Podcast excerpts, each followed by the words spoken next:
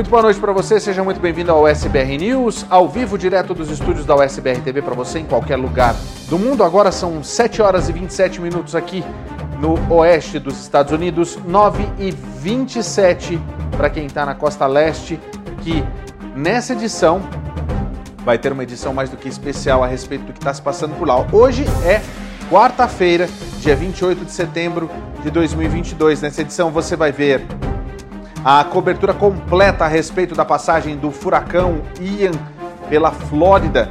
Nós vamos trazer todas as informações a respeito do landfall, a destruição, a quantidade de pessoas sem energia elétrica. Nós vamos mostrar a situação em Orlando, que aguarda a passagem do furacão que deve acontecer amanhã pela manhã. E ainda todas as últimas informações diretamente das agências federais. E hoje também é dia dele, a gente traz o Dr. Marcelo Gondim, direto de lá de Los Angeles, da Califórnia, ao vivo, ele tá lá, tá ao vivo e já tá esperando a sua pergunta, porque hoje a gente tem imigração no SBR News e você pode participar através das nossas redes sociais. Vem com a gente porque o SBR News já está no ar.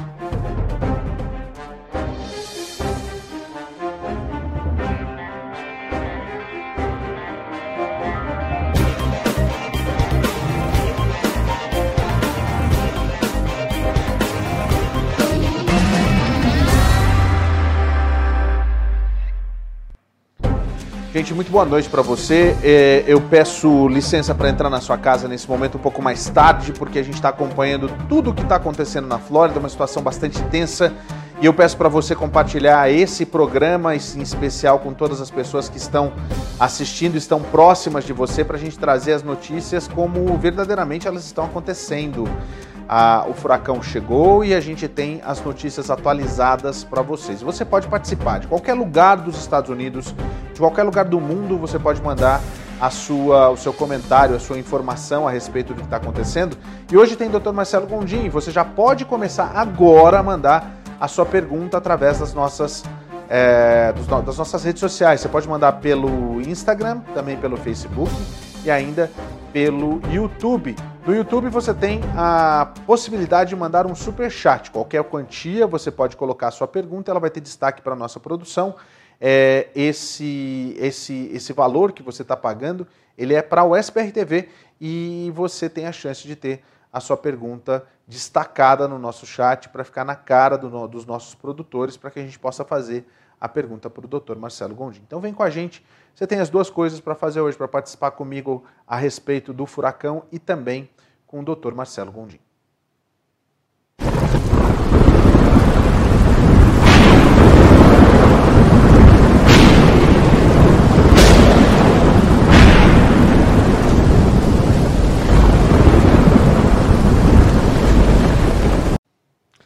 É, vamos falar sobre o furacão Ian. A gente começa o programa trazendo o que aconteceu. A gente já tem já a atualização desse momento. O furacão ele já foi rebaixado para a categoria 2. Porém, a gente tem toda essa evolução desse furacão. Ele antes de tocar o solo, ele já era no oceano um furacão de categoria 4. O Centro Nacional de Furacões dos Estados Unidos confirmou nesta quarta-feira que o furacão Ian ganhou força e atingiu a categoria 4 em uma escala de 5. O fenômeno segue rumo à Flórida e as previsões apontam para ventos devastadores. A tempestade deixou dois mortos e milhões de pessoas sem energia elétrica ao passar por Cuba. O governador da Flórida, Ron DeSantis, declarou estado de emergência em dezenas de condados. Uh, Vai ter um grande impacto em termos de vento, chuva, inundações. Por isso, esses dois dias vão ser muito, muito pesados. De acordo com os serviços de emergência, uma ordem de retirada foi emitida para uma dúzia de condados costeiros da Flórida, com uma recomendação de saída voluntária para várias outras cidades. Os dados mais recentes da aeronave Hurricane Hunter da Força Aérea Americana dizem que os ventos máximos sustentados aumentaram para 220 km por hora. Uma tempestade dessa magnitude produzirá inundações catastróficas e tempestades mortais na costa do Golfo da Flórida. A previsão é que a tempestade chegue nesta quarta-feira e avance pela Flórida antes de retornar ao mar na quinta-feira.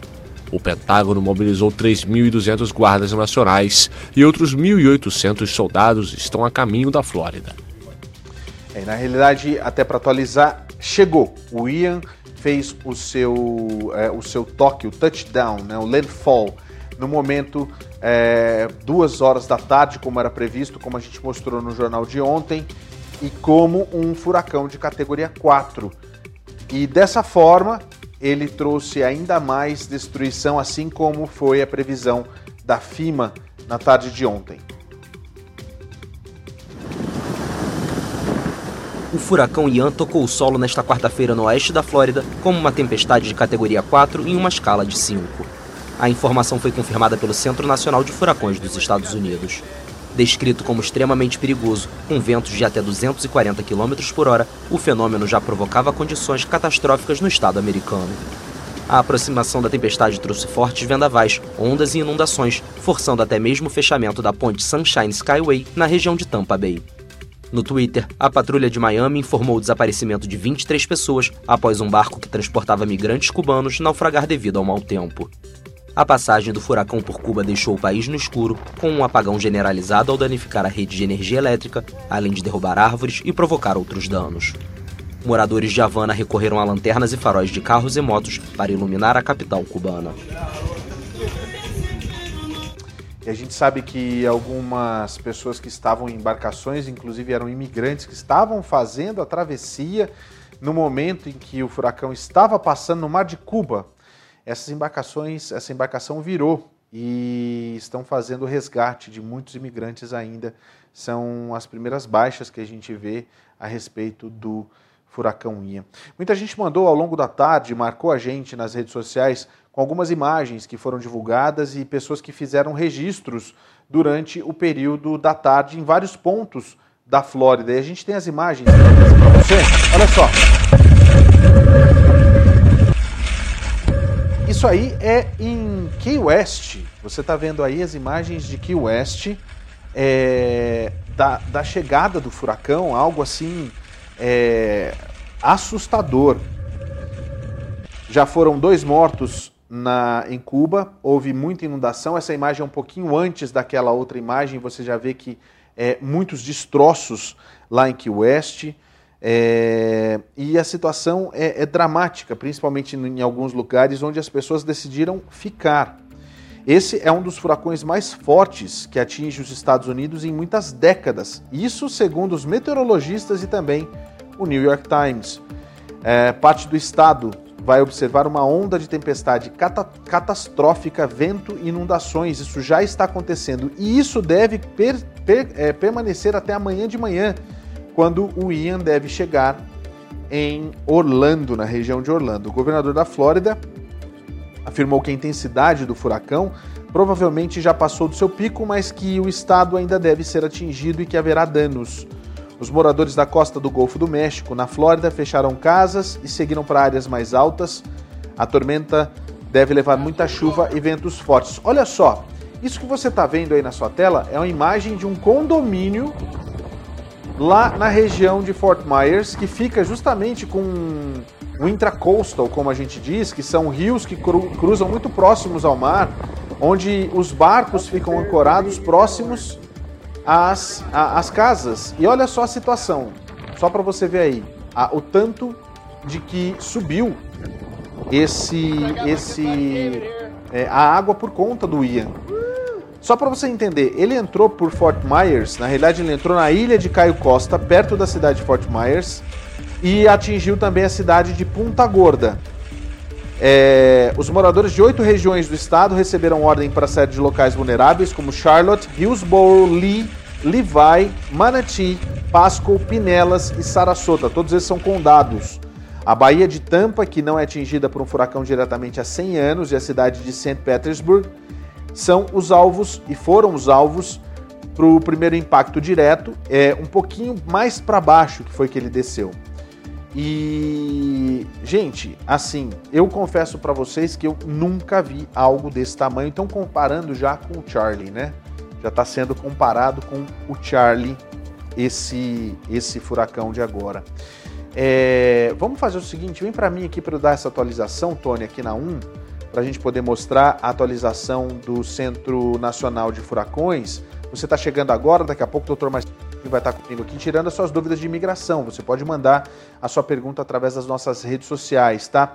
É, através do YouTube, do Facebook do Instagram. No YouTube você pode usar o super chat e mandar a sua pergunta que o doutor Marcelo daqui a pouquinho vai começar a responder e claro, em a qualquer momento a gente vai estar trazendo também as atualizações sobre o furacão Ian, tá? Vamos para a primeira tela aqui então, para mostrar a primeira tela, é, para você ver o tamanho desse monstro. Olha só, isso aqui é uma atualização até agora, 9 da noite. O tanto que ele já andou, ele já é um furacão de categoria 2, não é mais um furacão de categoria 4, mas você vê o tamanho e a força. Uma coisa que a gente aproveitou para aprender durante a tarde é justamente isso. Os locais onde a gente vê o amarelo mais forte são os locais onde os ventos podem chegar até 170 milhas por hora, mais de 250 quilômetros por hora, para você entender a veracidade, a, a, a voracidade desse, desse furacão. Na próxima tela a gente tem uma outra imagem mais aproximada que a gente vê aqui por onde que ele fez a entrada, exatamente aquilo que a gente estava falando ontem também, que seria entre Tampa e Fort Myers. No fim das contas, ele entrou exatamente em Fort Myers. E olha só, esse aqui é, são avisos de possibilidade de tornados. Uma coisa que acontece que é muito importante as pessoas terem em mente é que o furacão em si é muito fácil de ter essa previsão. Já a questão dos é, tornados, isso é muito difícil.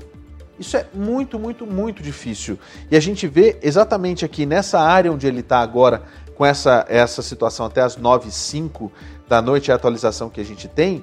Nessa situação que a gente tem, todas essas áreas em vermelho são os pontos onde a gente tem uma velocidade muito alta, chegando a 170, 160, 140 milhas por hora, tá? E junto disso tudo, já nessa região a gente teve um alerta de tornado para a região de Orlando, a gente teve vários alertas de tornados em toda a região daqui de baixo mesmo, de é, West Palm Beach também, de Fort, é, Fort Pierce e assim por diante, que é justamente um entorno do furacão.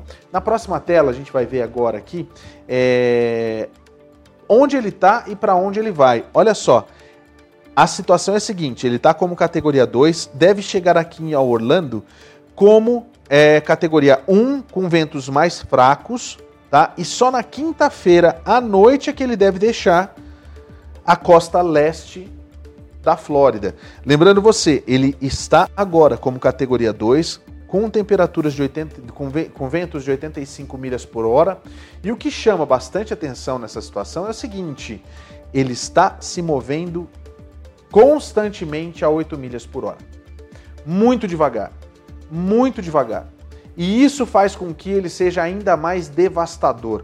Em pontos que nunca viram uma, alagamento, estão vendo alagamento agora. A gente vai mostrar nessa edição para você daqui a pouco. Imagens que você vai se assustar de câmeras de que inclusive se desligaram por conta da água estar tá chegando nelas. Você vai ver tudo isso daqui a pouco. Ele vai sair do continente, como tempestade tropical, pode ganhar força. Por enquanto não existe nenhuma expectativa de que ele ganhe mais força ainda para se transformar num furacão novamente. Ele deve perder força, mas aí ele vai passar aqui por Charlotte, ele vai passar aqui pela é, pela Geórgia, depois pela Carolina do Sul e pela Carolina do Norte. Vamos ver a próxima tela rapidinho para a gente poder é, é, atualizar você. Isso é muito importante da gente entender, tá? Aqui é onde ele está e toda essa área é a área de observação de furacão. Quer dizer, existe um aviso da passagem do furacão. Por quê? Porque ele vai passar exatamente por aqui. Olha só as cidades que ele já passou, né? Fort Myers, Sarasota, é, São Petersburgo. Ele está passando nesse momento aqui em Lake Placid, é, também chegando e tendo efeitos nessa situação aqui em Lakeland. Porém, existe um medo um pouquinho maior sobre a passagem do furacão aqui na região de Orlando. Ele deve passar exatamente por Kissimmee, que é onde está a Disney nesse momento. Deve passar sim por Orlando. A gente tem informações de que muitas pessoas estão na, em hotéis, que foram para hotéis que seriam locais mais seguros, hotéis, hotéis inclusive que recebem cachorros e só que essas pessoas estão se aglomerando na recepção. Gente, vai para o seu quarto, fecha a janela e vai descansar, vai ver as notícias pela televisão. Não adianta que não vai acontecer absolutamente nada. A gente viu hoje à tarde é, filas imensas. Não adianta a gente avisar com antecedência. Um monte de brasileiro fazendo compra no Dollar Tree, é, com faltando minutos para fechar e tudo se fechou às duas da tarde. O comércio em Orlando fechou às duas da tarde nesta quarta-feira. Então, assim, é, não adianta a gente avisar, as pessoas deixam para a última hora. Mas que bom que estão salvas. E a gente tem muitos amigos nessa região, a gente ora muito por essas pessoas. Na próxima tela, tem mais uma, né? É, vamos para a próxima tela para a gente ver exatamente essa questão das chuvas, tá? Olha a, a área em que agora a, o, o, o, o, tornado, o furacão está e olha para onde ela vai. Hum, hum, aqui a gente está vendo exatamente a confusão das, é, das, da, das possibilidades. Mas não sei se você se lembra, ontem os macarrões, como a gente chama, eles estavam abertos. E agora todos indicam a mesma coisa. O furacão sai e retorna pela Geórgia e pelas Carolinas. Tá? É, lembrando aqui mais uma vez, a gente tem a região de Tampa aqui, porque esse, esse mapa é de uma emissora de lá da região de Tampa, mas a gente tem aqui Orlando, exatamente rota do furacão, e toda a região também que fica no entorno de Orlando. Daytona Beach, Jacksonville também devem sofrer com inundações.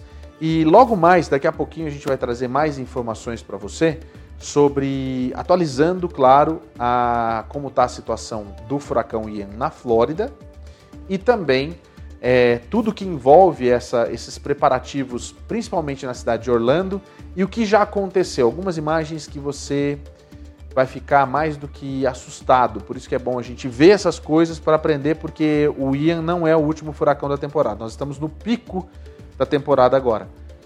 E pode ser que apareçam outros furacões, tá? É, vamos então já aproveitar que agora são é, 7 horas e 44 minutos a gente tem hoje, quarta-feira, a volta do Dr. Marcelo Gondim. Marcelo Gondim que ficou é, duas semanas de folga que ele pediu para a gente aqui. Não, Paulo, me dá duas semanas de folga, eu quero duas semanas de folga, funcionário padrão. Marcelo é colaborador, né? E está com a gente há três anos, e três anos sem pedir arrego, hein, Marcelo? Mas conseguiu, duas semaninhas, que não são duas semanas, são dois dias, na realidade, praticamente uma semana que você ficou Sempre, foram dois dias aqui. Quem está em casa sentiu a falta porque foram quase duas semanas, mas está tudo bem por aí, né? Tudo beleza, sem furacão. É isso que tá eu falo. tranquilo aqui. E você viu onde que o furacão foi fazer uma visita? Esse é o tipo do imigrante que ninguém quer mesmo, né? Entra sem pedir licença, vem de Cuba ainda, imagina uma situação como essa.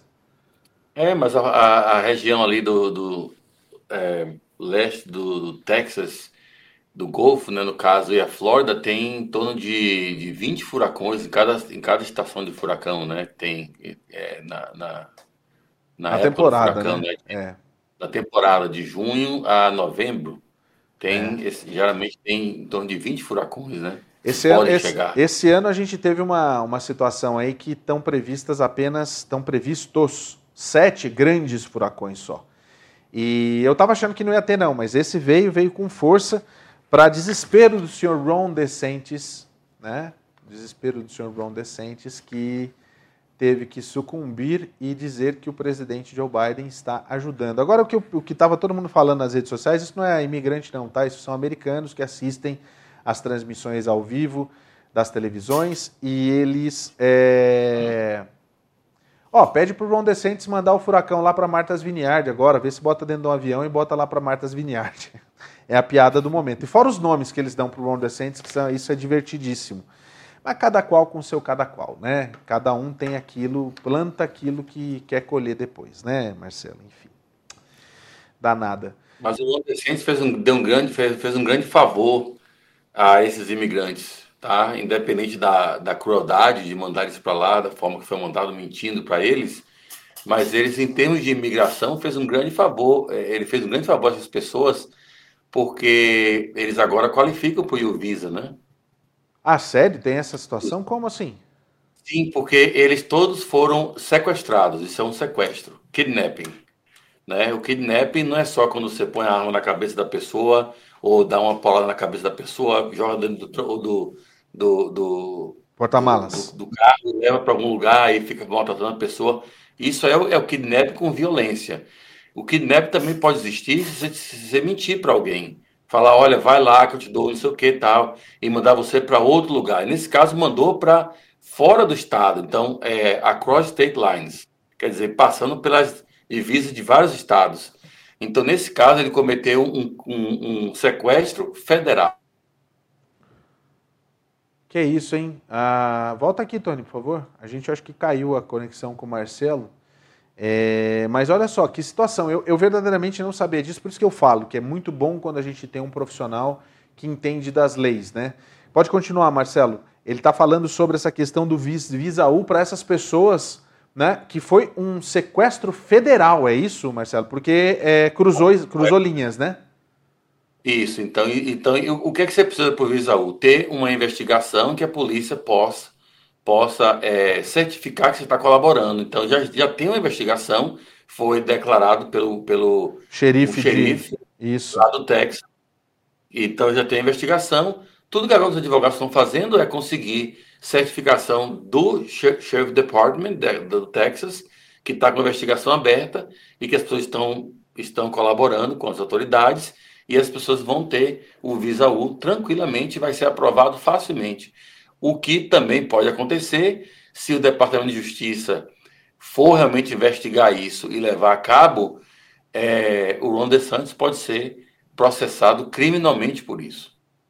É, é, inclusive são 48 pessoas. Ele já tinha um segundo avião preparado para mandar de lá do Texas para Martha's Vineyard. Esse, esse avião foi abortado ao voo dele. Em cima da hora, eu acho que deve ter caído a ficha. Né? E o Marco Rubio, seu amigo, que você gosta tanto, fez questão de dizer: é o primeiro país no mundo em que as pessoas é, quebram as leis, invadem o país e processam, inclusive, o dono da fazenda. é... é, mas o que acontece é que eles não quebraram as leis, né? É, porque é eles o que está se tendo eles, eles, eles, eles estavam playing by the book. Eles uhum. entraram aqui, fugindo da Venezuela, que tem um regime autoritário lá, entraram no país e disseram eu quero aplicar para asilo. Quando você está aplicando para asilo, você não está quebrando a lei. E eles têm um motivo justo para aplicar para asilo. Não é, não é, por exemplo, pessoas que vêm da América do Sul, não só do Brasil, mas outros países também, não tem um motivo justo, mas vêm para aqui procurar uma vida melhor e acha que asilo é uma aplicação para quem quer uma vida melhor. É, não é. Asilo é para condições específicas. Esse venezuelano estava procurando para asilo, tanto que existe o TPS, para venezuelanos. Eles não vão aplicar para o TPS, porque não qualificam, a data foi perdida, mas eles vão qualificar para asilo e com certeza vão conseguir pelo U-Visa. Se não for pelo, pelo asilo, vão ter permissão de trabalho pelo U-Visa, vão poder aplicar para isso tranquilamente. E se houver investigação federal, realmente o Departamento de Justiça pode fazer o, vista, o, visa, o Visa S ou até o Visa T, que é o de Human Trafficking. Porque o que houve foi o human trafficking, na verdade. Então, o Ron DeSantis deu para essa gente agora, sem ele querer, ele queria fazer uma propaganda política para mostrar que os democratas não estão controlando a fronteira, que blá blá blá, aquela coisa. E acabou fazendo, foi usando as pessoas para isso, de forma cínica e descarada, mas acabou dando para um, esses imigrantes, um leque de opções. Eles podem pegar o alfabeto agora. Que vídeo você quer? Você quer o U, você quer o T, você quer o S? Qualifica para tudo. Tem o, A do asilo, então. É, entendeu? Quase que ele deu várias letras do alfabeto aí para essa gente aplicar agora. Olha, então... eu vou dizer para você, eu, eu, eu, verdadeiramente não sabia dessa situação e fica aí a dica. É, lembrando que ele disse que vai continuar a fazer isso, apesar da investigação e da, e da negativa por conta da população da Flórida, que está pagando uma conta que não é deles. Né? Essa conta não é deles e é, nunca será, né? Também houve uma, uma violação da lei da própria Flórida, é. porque esses, esses fundos que foram é, separados no orçamento do Estado, eles foram para ser gastos com é, é, transporte de imigrantes da Flórida, né? pegou do Texas. Porque não tinha, né? Aliás, é, só para a gente não se alugar, porque já tem um monte de, de pergunta aqui já, Marcelo, mas assim, é, já existe uma movimentação de empresários reclamando desse posicionamento do, do Ron DeSantis, porque as pessoas que entraram estão em processo e prontas para receber o Work Permit, que não é mais, que não tem mais aquela demora de um, dois, três anos. O governo está prometendo entregar o quanto antes para essas pessoas para que elas possam entrar no mercado de trabalho e suprir algumas deficiências. Então a gente tem empresários que são nitidamente republicanos, que votaram no Ron DeSantis, indo contra o Ron DeSantis, porque eles precisam dessas pessoas e o cara está mandando os, os imigrantes para fora. Ok, vamos lá. Marcelo, eu tenho a primeira pergunta aqui ó, da Sofia Costa. Eu tenho um green card e hoje fiz o Real ID e sem querer me registraram para votar, apesar de eu ter dito que não sou cidadã e não quero registrar. Eu consegui voltar ainda hoje e retirar o meu registro. Eu corro algum risco? Não imagino que vai correr risco, porque é, a, a, declaração falsa de cidadania é, que ocorre quando você, quando você faz o preenchimento do, do, do, do registro de votação, por exemplo, então lá pergunta, você é um US citizen? Então, isso aí, é, eu não sei qual foi o estado, né? Você é, falou estado, não, né? Ele não fala aqui, não ela não fala, não, a Sofia não, não comenta. Eu não sei qual foi o estado, mas de qualquer forma, cada estado tem suas regras para você se registrar para ser um eleitor, né, para votar nas eleições. Só que eu não sei se, se, se, isso aí pode ser feito automaticamente, ou tem uma coisa que tem que fazer quando fala carteira de motorista, que é o Real ID. Então, a, é, falta a gente saber isso aí, que a gente não tem, a, não tem essa, essa informação, informação agora. Aqui. Mas se ela não cometeu isso voluntariamente, é, certamente não vai ter nenhuma punição contra isso, ainda mais que teve também a. a ela, ela também retirou ela, isso. Então isso, teve, ela voltou atrás, né? Voltou atrás, exatamente. Aqui o Carlos Alberto Santos. Boa noite, parabéns pelo programa. Qual o melhor visto, o M1 ou o F1? E ele agradece. Depende da situação de cada um, né? O F1 é um visto mais de, de, de estudante, tem um M1 que é de, é de geralmente treinamento de médicos, tal, essas coisas. Mas é, eles têm, eles têm uma, uma condição bem parecida, né? O que depende mesmo do tipo de estudo que está fazendo e o período que você vai ficar nos Estados Unidos. Então, os dois são ótimos, mas não são green card. Então, é bom depois você partir para o seu EB2, EB3 ou o que for. Marcelo, a, o visto, muita gente fala assim: ah, então você vai e entra como estudante para depois você virar um EB3. Isso não é possível porque isso é fraude. Não, não tem nada a ver uma coisa com a outra, né? Para você muitas vezes ter uma chance no mercado de trabalho, você precisa aprender inglês. Já tem uma justificativa aí. Estou indo aprender inglês, estava aprendendo inglês justamente para isso. E não tem problema nenhum a pessoa é, encontrar uma vaga de trabalho no período dela de estudo e aplicar para o EB3. Isso não tem nenhum tipo de problema para essas pessoas, né, Marcelo?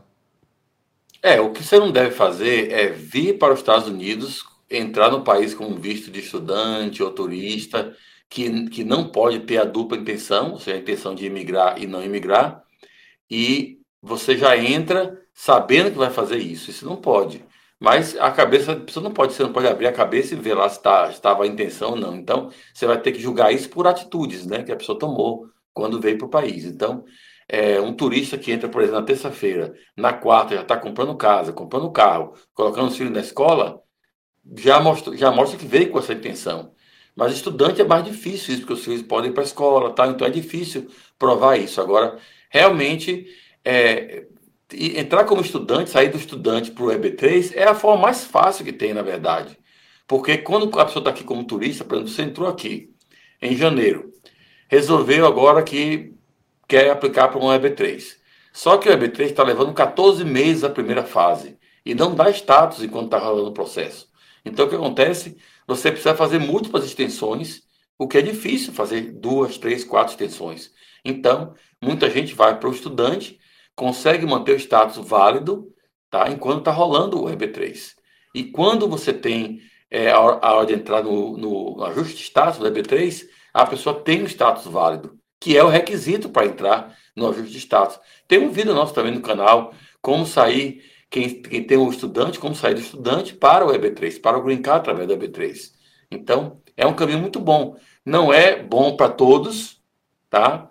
Cada caso tem que ser estudado individualmente, mas é um caminho para quem já está como estudante, tem uma empresa que quer aplicar para você, é o caminho mais fácil.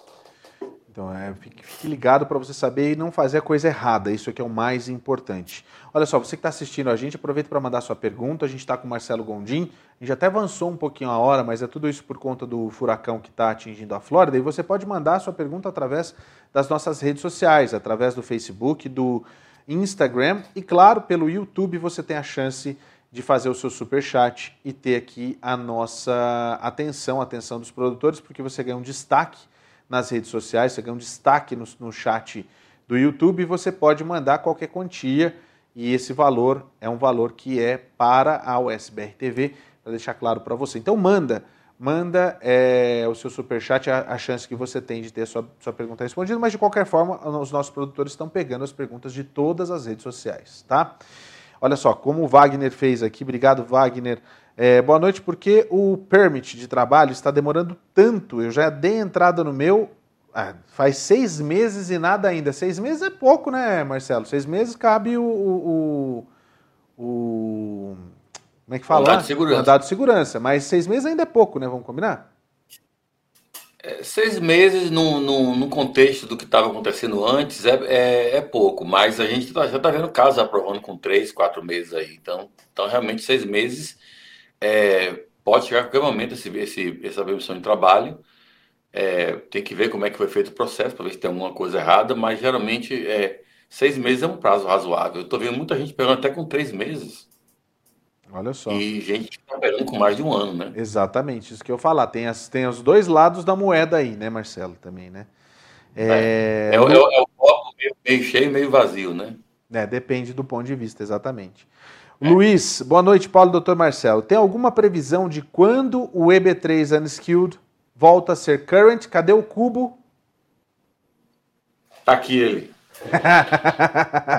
Tava com saudade do cubo. Cadê o cubo? O cubo. e aí, Marcelo? Cubo Deixa de cristal do Marcelo Gondim. Vamos lá. O mágico, o mágico. Quando é que vai estar de volta o EB3, tal? Mas brincadeira à parte, a pessoa tem uma preocupação genuína, Sim. a gente tem que respeitar. É, eu sou solidário às pessoas que estão passando por isso. Veja bem, é, o, o, pulo que deu agora em outubro, a gente esperava que fosse ficar current e não ficou. Deu um ano mais ou menos de pulo, né? Foi. 2019 para 2020. Mas só para vocês saberem, gente, essa data é a última data que eles têm lá que não foi adjudicado ainda. Não quer dizer que tem um monte de casos de 2020, tá? Não deve nem ter, na verdade. Mas é a última data. Eles têm que pegar pela última data, para ninguém passar na frente de ninguém. Então, se, por exemplo, tiverem lá vamos supor, 100 casos de, 2000, de junho de 2020, e esses 100 casos acabarem agora esse mês, então quer dizer que, é, e a próxima data já for julho, setembro, outubro, já vai pular. Então, às vezes, o Visa Boletim fica meses na mesma data.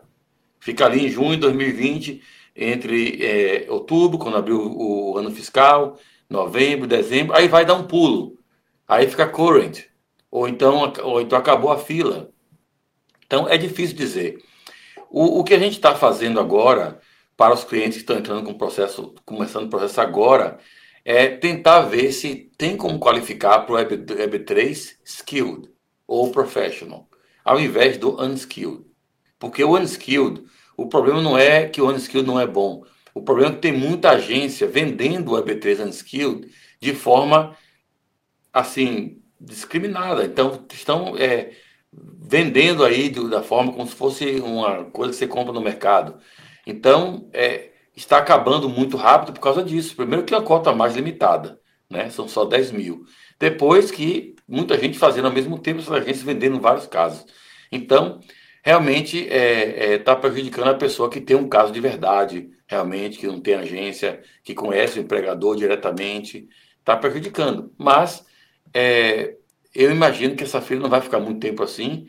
Eu não posso dizer realmente, né, como a gente fez a piada aqui do cubo mágico, mas temos que aguardar realmente seguir é, todo mês acompanhando o Visa Boletim. Lembrando que o Visa Boletim é sempre emitido na primeira, final da primeira semana do, de cada mês, é frente ao mês que vai entrar. Então, agora em 9 para 10 de outubro, vai sair o boletim de novembro. E Inclusive aí, já é o boletim do próximo ano fiscal. Né? Já estamos no ano fiscal 2023. É, né? Então. A partir de agora, trabalhando com data de outubro. Então, agora na semana que vem, quando virar o mês, ou essa semana agora, quando virar o mês, então estaremos no ano fiscal 2023, embora o ano de calendário ainda seja 2022. Então é, é o que a gente fala, né? 22, 23. Então tá. É, ele pergunta ainda assim: ó, eu estou aplicando pela terceira vez ainda e nem a carta chegou da imigração. E normalmente o, o Work Permit chega sem chegar essa carta de, de, aprovação, quer dizer, ele vem depois da carta, de, mesmo ele, ele, não recebeu aprovação primeiro. O Work Permit pode chegar antes? Pode. Lembrando que a carta é só uma notícia que foi aprovado, tá? A carta nem precisa chegar. E às vezes chega para o advogado, não chega para o cliente, chega para o cliente, chega para o advogado. É só notícia que vai aprovar. O que vale mesmo é aquele envelopinho que você pega ali, pensa que é um cartão de crédito que mandaram pelo correio, mas é o seu cartãozinho de trabalho. Tem um, é, não, não tem um sender, né? Então você sabe que ali vem dos correios e ali você vai ver o seu cartão de trabalho. Esse é, o que você tá, é o que você tem que esperar realmente. A aprovação não quer dizer nada. Se bem que para quem já tem um social, por exemplo, se você viu no sistema que está aprovado, a, o seu I-765 está aprovado, você já pode aceitar trabalho. Trabalhar tranquilamente o que você quiser e é, não vai ter nenhuma repercussão, porque no sistema da imigração já você já está autorizado. Não tem a prova. É, você só não tem a prova mostrar para o empregador que você vai aplicar um trabalho novo. Olha aqui minha carteirinha, você não tem. Mas tem a aprovação ali, é o que vale. Inclusive, muitos empregadores, se você mostrar a eles que, um printout do próprio website, mostrando que está em seu nome o processo, mostrando o recibo no seu nome, com o número, e a, o site dizendo que está aprovado, eles vão dar trabalho, e, e, dar o trabalho, dar o cargo lá, né, que você dá, querendo trabalhar, e, e, não deve criar muito caso com isso. Aqueles mais caxias talvez não queiram, mas é, muitos vão querer, até porque muita gente está nem podendo escolher hoje em dia, né? É. Da forma que está faltando. Trabalhador nos Estados Unidos, então, e você pode fazer sua carteira de motorista em alguns, depende do estado, com essa carta também, você não precisa necessariamente estar com o seu work permit, isso funciona, tá?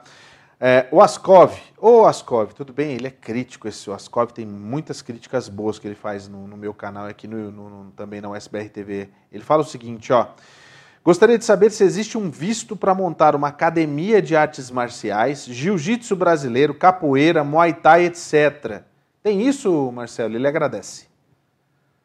Não, não existe um visto especificamente para um tipo de business. Existe um visto para business normal. É, se a pessoa tem uma empresa no Brasil, pode fazer um L1 com a empresa daqui também, é uma opção, tem que ver os, os, os critérios, não é tão fácil assim.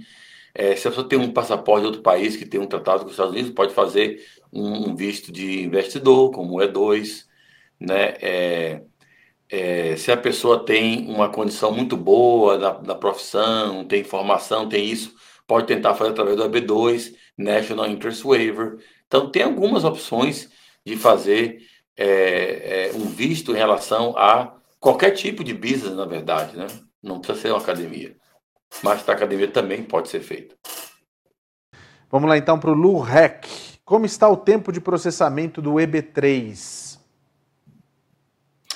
O EB3 está um pouquinho lento na parte do Departamento de Trabalho, inclusive estão falando já aí de tentar cobrar uma taxa para poder é. contratar mais pessoas, e porque é grátis o processo, né? Mas a, a, fase mais demorada é o Labor Certification. O, o Labor Certification hoje em dia, sozinho, é, é pode ser responsável por mais de 80% do processamento do EB3. Tá? Então está levando em torno de 14 meses, segundo o que eles publicam, na prática, pode ser até mais, tá? Isso é a primeira fase do processo. Depois, a segunda fase, a terceira, deve, deve estar já bem mais rápido. A segunda fase nem se fala, porque existe o Premium Processing, que são 15 dias. E a terceira fase, a imigração já deve estar começando a implementar o plano, a meta deles de fazer tudo em seis meses, então deve levar seis meses na fase do ajuste de status. Então, se for somar 14 meses mais seis meses do ajuste de status, são 20 meses. 20 meses. Então, o, o, o, no caso, o, o Labor Certificate foi responsável por quê? 60%, 70% desse tempo. É mais até, né? Dá até mais se for fazer na ponta do é. lápis, que louco. Olha só, é, treinador, o Jefferson. Boa noite, meu nobre. Me tira uma dúvida. Quando eu aplico visto de irmão até a resposta, eu fico fora de status ou estou amparado pela lei?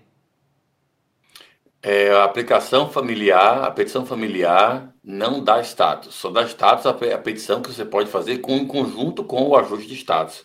O que com certeza não é a do irmão, porque a categoria é F4 e é a mais concorrida, a mais lenta do Visa Bulletin. Hoje deve estar falando de 13, 14, 15 anos. Então não vai dar status enquanto está pendente esse documento. Você tem que manter o status de outra forma qualquer. Inclusive, eu lhe digo logo, se você já está fora de status, como eu tive uma consulta hoje assim, porque é, e quer que seu irmão ou sua irmã, americano ou americana, faça aplicação para você, muito melhor o seu irmão ou irmã fazer a aplicação para os seus pais, né, pais em comum, para que quando você faça, você faça seu EB3 e quando for na fase 3, que você não qualifica para fazer ajuste de status, pode fazer o processo consular e vai ter o papai e ou a mamãe já como residente e aí você pode fazer o waiver, o perdão e ir ao Rio de Janeiro fazer sua entrevista e voltar já como residente no final. Então essa é a sua melhor opção, muito melhor do que fazer uma aplicação de irmão para irmão. Leandro Moser, obrigado Leandro pela pergunta. Eu entrei com asilo. Quanto tempo eu posso pedir o meu Social Security? E aí ele vem com uma pergunta, Marcelo, que eu queria que você explicasse. E quanto tempo para poder, é, para pedir para sair do país? Bom, na aplicação de asilo você tem um relógio, né, o chamado relógio do asilo.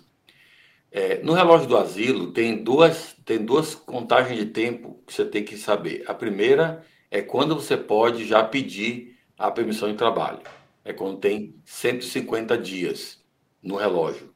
E para receber 180 dias nesse relógio, tá? Então, você tem que olhar, tem um número do, do departamento de, de, que conta esse relógio, né? Tem um número lá específico para isso.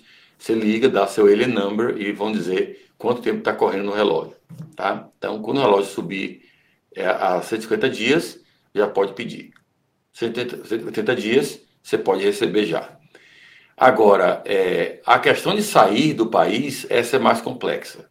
Tá? Você não deve é, sair do país, senão você, pode estar abandonando o seu asilo. É, existe o advance parole, que pode ser pedido em casos extremos. Tá? Eu tive agora um, um caso como esse aqui. Uma família do Paquistão que estava aqui já há sete anos aplicando para o asilo, não teve nem a primeira entrevista ainda né? já há sete anos com o processo pendente, mudando de um centro para o outro. É, e não, não, estou na corte, obviamente. E o filho deles, no caso, morreu lá no Paquistão. E o pai, a mãe e os irmãos precisaram ir para lá para fazer o funeral, tal, coisa religiosa. Mesmo com medo de voltar ao país, eles se, se arriscaram, mas tiveram que ir. E pediram a permissão de viagem. Esse casal, antes, pediu a permissão de viagem também para ir ver o filho em um terceiro país. Falou que o filho se encontrava num país vizinho, terceiro país, e a imigração negou, não deu a permissão de viagem para eles. Agora que o filho morreu, eles deram para poder fazer o funeral. Então, é, viagem durante o asilo para fora do país não é uma coisa tão fácil. Então, e, e, não adianta também pedir para sair do país e voltar para o Brasil, por exemplo, que não, não existe uma coerência, isso vai dar BO lá na frente e com certeza o processo não vai ser aprovado, né, Marcelo? Acho que esse é um ponto principal, inclusive, né?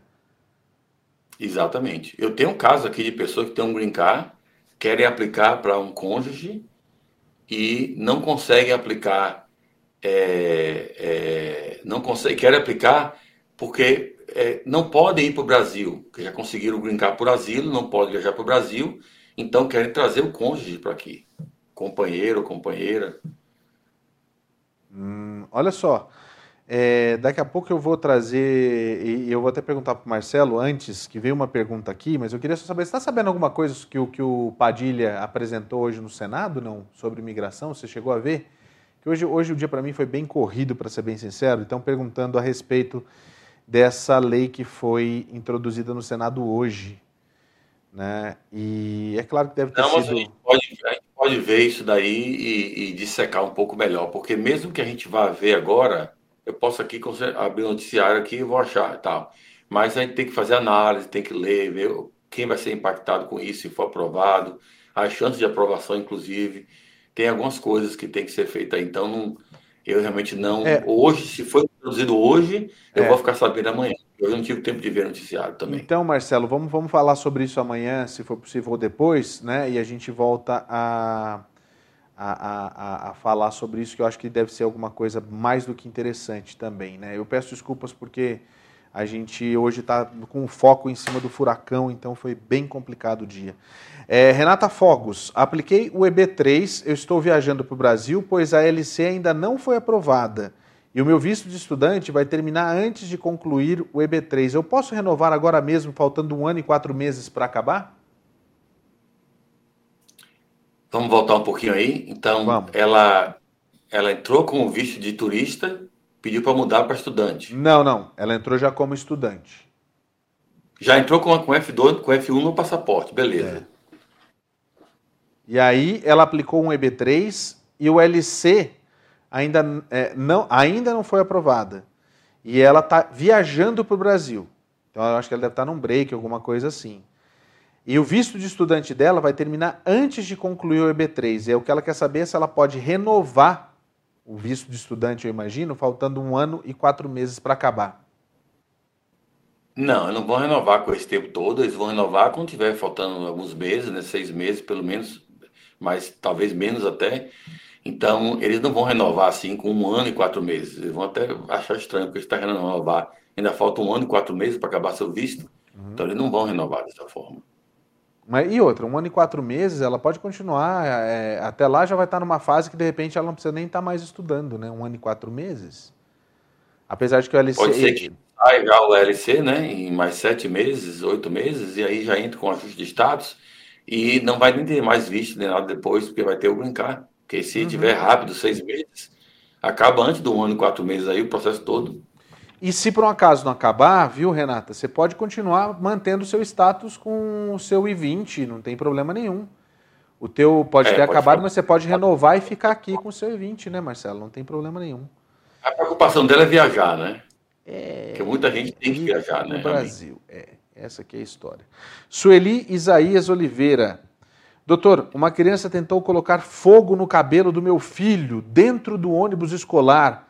Qual a chance de um visto U? Olha, isso daí precisa ser é, visto com calma, tá? Porque é, imagino que foi outra criança, né? E isso traz uma, uma, uma, uma questão que muita gente não sabe, muita gente não é, torna mais difícil, mas muita gente não sabe que ainda é possível tá? Porque a culpabilidade da, da pessoa que cometeu o crime é irrelevante para o Visa U, tá? Vou falar de outra forma isso.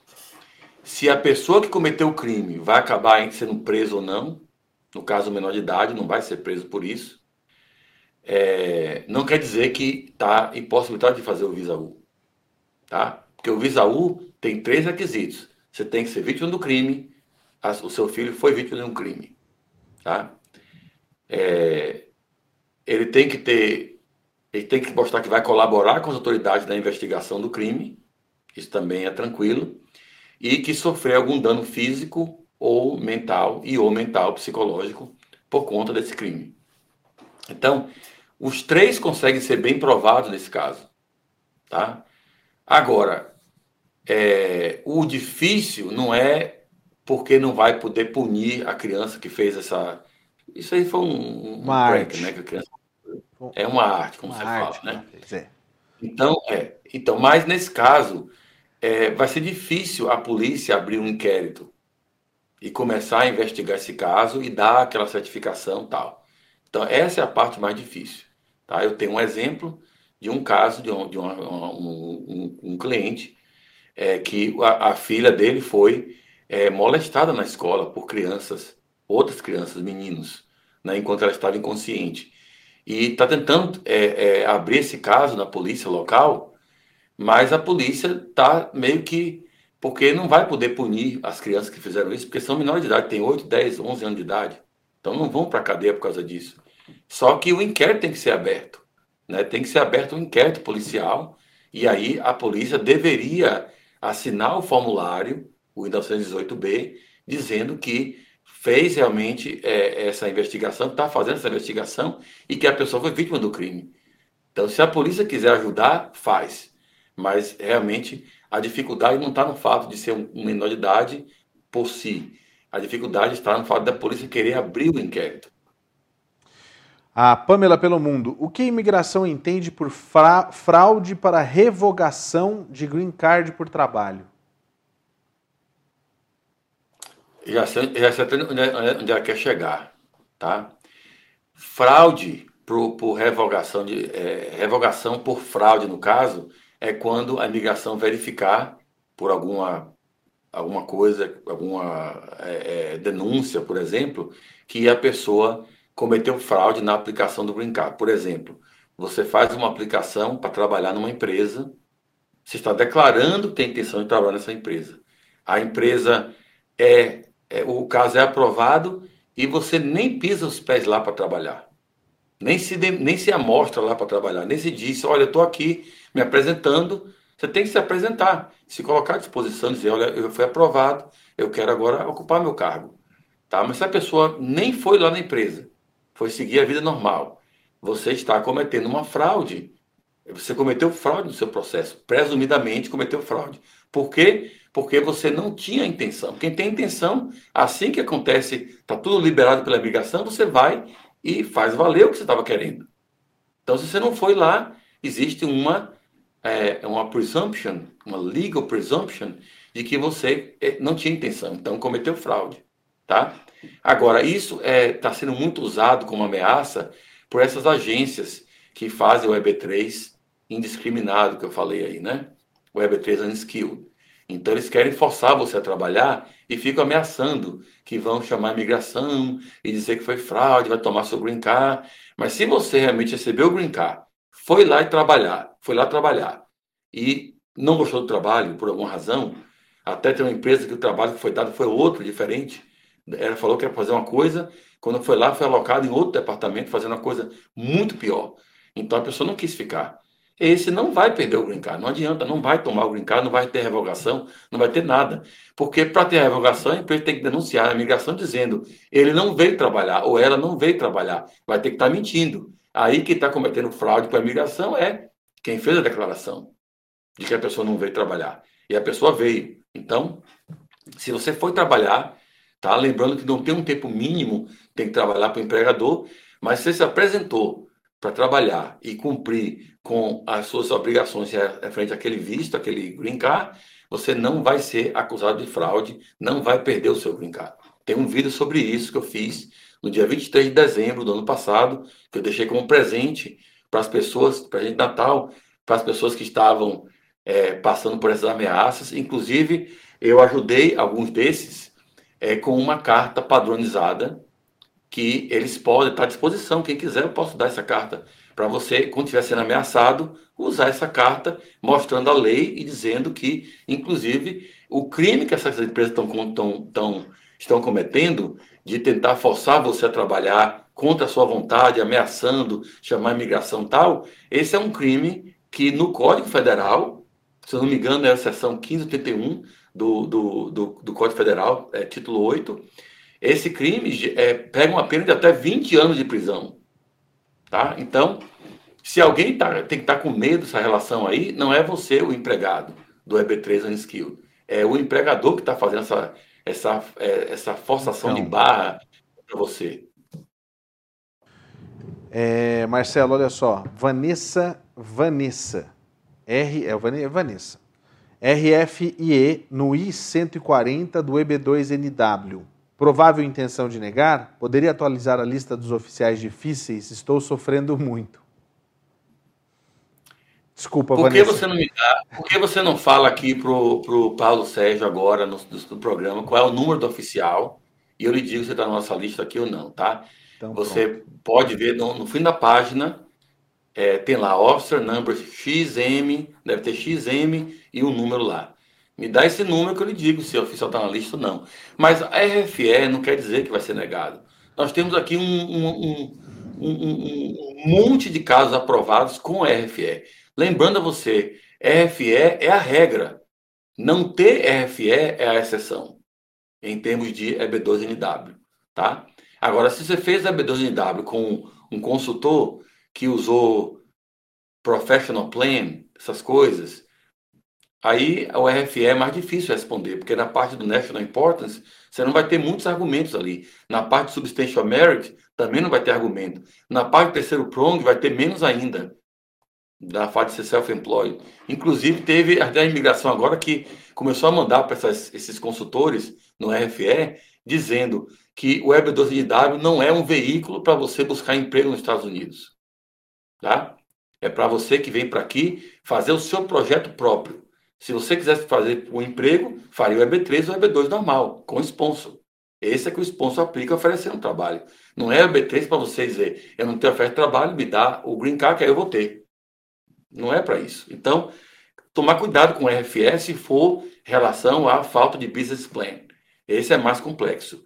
E até você depois fazer no business plan, em alguns casos dá para corrigir o problema, em, em alguns casos nem dá para fazer mais. Se for uma, o que eles chamam de material change, ou seja, mudou completamente o seu endeavor. Então, nesse caso, eles podem não aceitar. Mas você tem uma condição boa para fazer um refile depois. Então, se você não já deu aí o Paulo agora, depois você pode dar o número do oficial, que está na sua RFE, e olha a minha lista aqui, posso lhe dizer logo se o oficial está na lista ou não. Vamos esperar para ver se a Vanessa vai mandar. Tiago Braga, obrigado pela mensagem, Tiago. Fala, Paulo e Marcelo. Eu respondi o meu RFE, ó, mais uma, tá vendo? No I-130 de casamento ontem. Existe um prazo para essa resposta? É, o Marcelo acabou de falar, mas responde aí. E essa RFE atrasa o meu work permit e o meu ajuste, de, meu ajuste de status de ser aprovado? Eles estão em USIS diferentes. Não, se você está no Work, work Permit, está no, tá no National Benefit Center, o ICD-30, é, eles estão pedindo alguma coisa, que alguma deficiência lá, alguma prova, isso não tem nada a ver com o seu permissão de trabalho. Agora, tem a ver com o 485. Você não pode ter o 485 aprovado se não aprovou nem a petição ainda. Então, é a condição, né? Então, tá aí. É, o Tiago Vieira, doutor, eu tenho o Visa U I-918, crime de americano contra minha filha.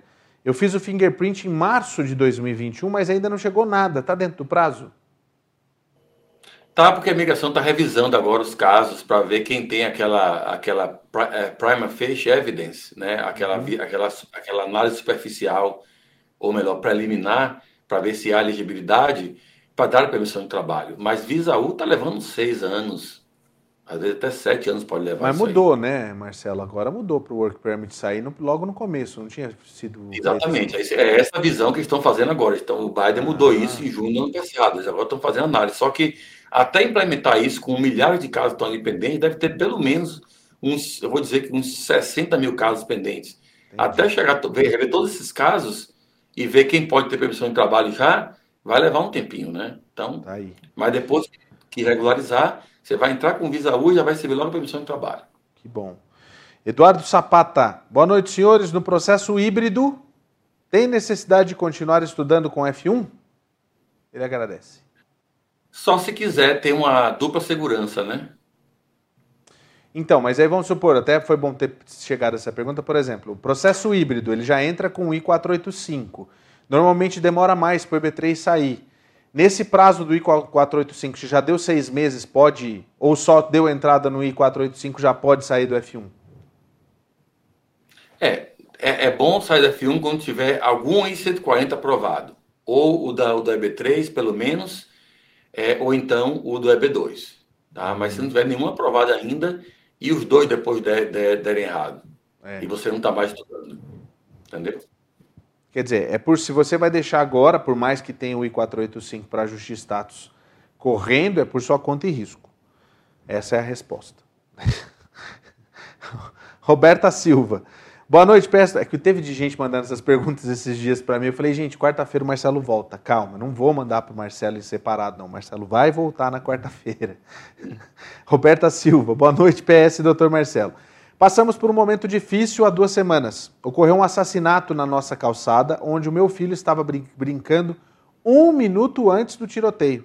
Ele não esquece disso, tem tido pesadelos. Cabe um Visa U?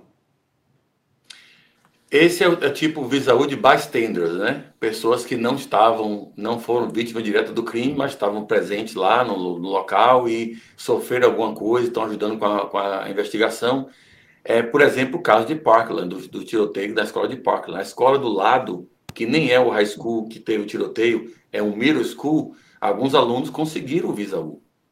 Tá? Então, é, é, tem que haver uma análise do, do boletim policial para ver até onde se pode conseguir o Visa U de bystander. Não é tão fácil quanto a pessoa que foi vítima direta, até porque a polícia não vai nem querer citar o nome do seu filho nesse é, relatório policial.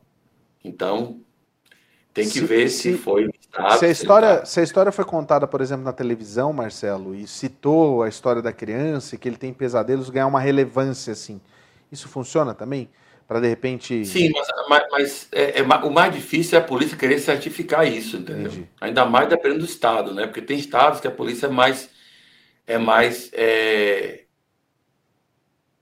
mais amiga do, dos imigrantes né? Geralmente o policial não é muito assim mas em alguns estados eles são mais é, friendly, né? Em outros estados são mais antipatizados, Entendi. né? Como, Normal. Como a gente conhece aqui, né? Flórida, Acontece. A Flórida não pode falar hoje, a Flórida é café com leite, tem furacão lá, daqui a pouco, inclusive, você que está em casa, a gente vai mostrar os detalhes do furacão. Então hoje a gente vai, é, né, Marcelo? Tá chegando o furacão lá. Diz que, tá, diz que passou por cima lá do, do Cauã. Ari Assunção, quais os riscos de assinar o I9 Form, o I9 Form dizendo ser cidadão, Marcelo? Os riscos é que você está cometendo uma, uma violação civil, tá? Que vai lhe impossibilitar para sempre de conseguir um green card. E aí já era, né? Já foi. E não tem waiver. É, tá vendo só? Ah, o Ari Assunção faz a seguinte pergunta. Ari Assunção foi essa daí. Lídia Souza. Negaram o meu I-140 por falta de assinatura, Marcelo. Negaram direto. Na época da pandemia podia ser eletrônico. O officer é o XM0460. Agora eles vão começar a mandar a informação completa, tá vendo só? Mas essa aí, o, o 460, nem vou falar porque ele não. É, eu tenho até um caso com ele pendente aqui, no caso. Polícia é. Oficial, estou vendo aqui agora na minha lista. Não, mas nesse caso aí não. O que o oficial é, deveria ter feito não é nem negar o processo, é rejeitar. Né? O, o, o processo não é considerado como properly filed, está faltando assinatura. Então tem um erro aí. Exatamente. Aí você, aí você aconselha o quê? Falar com o advogado para poder é, recorrer, abrir uma apelação, fazer alguma coisa? Fazer uma motion, né, para mostrar que foi um erro que dava para ser consertado tranquilamente e tal, para ver se o oficial tá, e já entrar com outro processo para não cair também o I-485. Boa. Marcelo, já são sete e meia no teu horário aí, já deu o seu horário. Obrigado mais uma vez, eu sei que hoje foi um pouquinho mais tarde, mas quarta-feira que vem posso contar com você aqui, né? Estamos aí. Ah, então. Ah, peraí, peraí. Parece, parece que surgiu uma última aqui, o Joab. Eu tava querendo já botar o. dispensar o Marcelo aqui, o Joab. Tem uma última aqui, ó. Daniel Jax. Tiramos a cidadania, cidadania croata, mas já estávamos aqui nos Estados Unidos. Conseguimos aplicar para o visto de investidor? Podemos sair com passaporte brasileiro e entrar com passaporte croata? Sim, pode entrar, mas nesse caso aí, para fazer o visto, você tem que pegar no consulado, né? Você vai, vai aplicar pelo consulado direto, né? Deixa eu ver se a Croácia está na lista do. Eu não tenho essa lista de cabeça, então eu tenho que ver aqui, né? Então tá aí. Olha só, é, a gente está a gente tá com o Marcelo Gondim aqui e daqui a pouco a gente vai trazer todas as últimas informações a respeito do furacão que está cruzando a Flórida. E o furacão que está cruzando a Flórida, inclusive, um detalhe muito importante é que ele vai chegar a Orlando, vai chegar a Kissimmee e a gente tem essa atualização para você, inclusive todas as dicas, algumas imagens você não pode perder. Assim que a gente estiver encerrando com o Marcelo aqui, a gente segue é, em todos os nossos canais com a cobertura sobre o furacão Ian, que entrou lá imigrantão, não estava nem aí, não pediu passaporte, não passou por nada e foi entrando na Flórida. Ah, é o Ron DeSantis que está aqui? Vamos entrar. E foi entrando já, né? Cara, pois é. A Croácia está na lista, tá? Ah, é? Isso é bom. Então é bom, ele pode fazer o, o E2 ou E1 e vai buscar lá fora, obviamente, porque não vai poder mudar de status aqui, já que ele entrou com passaporte brasileiro, então a nacionalidade dele hoje aqui é brasileira, para ele ser croata, ele tem que sair e voltar com o passaporte croata. Lembrando que se ele voltar com esta no passaporte croata, o esta quer dizer sem visa, é, não vai poder mudar de status aqui. Então, para mudar de status aqui, você tem que entrar com o passaporte croata com um visto não imigrante, como de estudante, B1, B2, o que seja. Rodar a vinheta. Beleza, então, Marcelo. Obrigado mais uma vez. Muito obrigado. Quarta-feira que vem está de volta. A gente volta no nosso horário normal, às 8h30, porque já não vai ter mais furacão, vai estar super de boa, tá? Um forte abraço para você e bom descanso. Valeu, gente. Tudo de bom para vocês aí. Olha, para você que não teve a sua pergunta respondida, na quarta-feira que vem a gente tem Marcelo Gondim de novo aqui no SBR News para poder responder todas as suas dúvidas e prometo que na quarta-feira sem furacão, tá?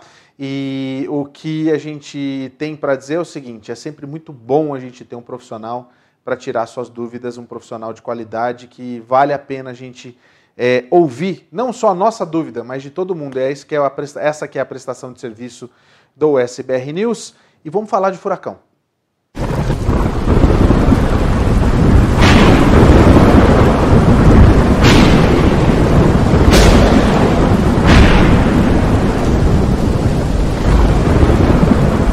Olha, a gente vai trazer agora para você uma imagem impressionante que é justamente o ponto onde o furacão entrou na Flórida.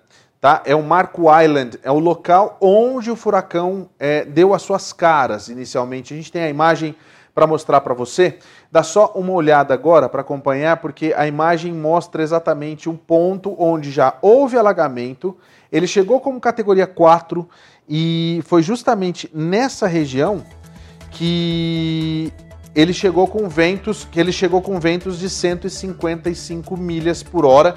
Em alguns pontos foram, foram registrados, mas isso do lado ainda do oceano, 170 milhas por hora. Quer dizer, muita ventania, algo assim que assusta a gente por demais, porque, puxa, imagina você numa situação como essa. É, e lembrando que houve avisos constantemente em todos os os celulares das regiões sobre a passagem do furacão. Então, assim, não tá, não dá pra gente dizer que ninguém avisou, né, gente? Olha só a imagem que a gente vê agora aí. Agora, olha só, nós vamos lá para Pembroke Pines, tá? Para a gente mostrar para você o que o furacão fez com um monte de aviões que estavam virados no aeroporto de Hollywood. E olha só, o aeroporto de Hollywood é do outro lado da Flórida, hein? Olha só a situação desses aviões que estão aí. Você está vendo é, justamente o que os ventos periféricos do, do é, é, é Ian acabou fazendo. Algo que é tipo para muitas pessoas seria até inimaginável porque não esperava, não, ninguém espera, né, que vai passar depois de tanto tempo por um furacão como esse. E são vários aviões que foram virados, você está vendo as imagens e o detalhe desses aviãozinhos, são aqueles aviões que normalmente a gente vê caindo por aí, lembra? Né? São aqueles aviões que a gente, né? Então eles são muito, muito leves. E claro que um, um, avi um avião desse seria levado por ventos tão é, com tanta velocidade assim, né? Agora uma informação que eu quero, uma informação que eu quero trazer para você que está em casa é a seguinte. Deixa eu antes me despedir do pessoal que está assistindo através do meu canal no YouTube. Muito obrigado pela audiência de vocês. Ao longo dessa semana a gente vai ter aí os cortes da conversa com o Dr. Marcelo e também é, tudo sobre imigração aqui no canal do YouTube. Então muito obrigado por você que está com a gente. A gente segue aqui no SBR News na, no canal da USBR TV. Se você quer continuar assistindo, pula lá para o canal da USBR TV para a gente poder continuar aqui falando sobre o furacão, tá? É, isso que eu, que eu vou trazer agora de informação é muito importante porque o furacão ele está como categoria 2 nesse momento, tá? É, ele está atravessando a Central Flórida e a gente já tem um número de 1 milhão e 900 mil pessoas que estão sem energia elétrica. Isso no sul da Flórida, tá? É uma quantidade é, no sul da Flórida até a Central, até a Central Flórida, desculpa. É, mas assim, é muita gente, esse número está escalando com uma velocidade absurda. No início da tarde, no, no, no final da tarde, por volta das quatro da tarde, o número era de aproximadamente 700 mil pessoas. Alguns minutos depois subiu para um milhão depois veio para 1 milhão e 300 mil e agora a gente tem um número de 1 milhão e 900 mil pessoas. Em alguns lugares foram registradas, como por exemplo em Sarasota, ventos de até 140 milhas por hora.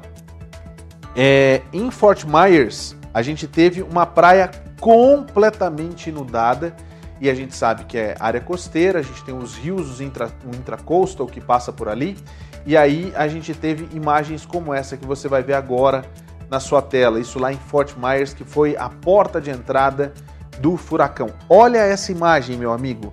Vento forte, a água entrou e entrou com força. E vou te dizer, em alguns lugares que não se registra desde 2001, é, inundações que o máximo chegou até 3 feet né, de altura, 3 pés de altura.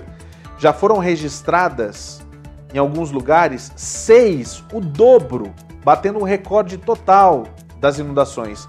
Lembrando que muitas vezes você vê aí, ó, 6 pés, 10 pés.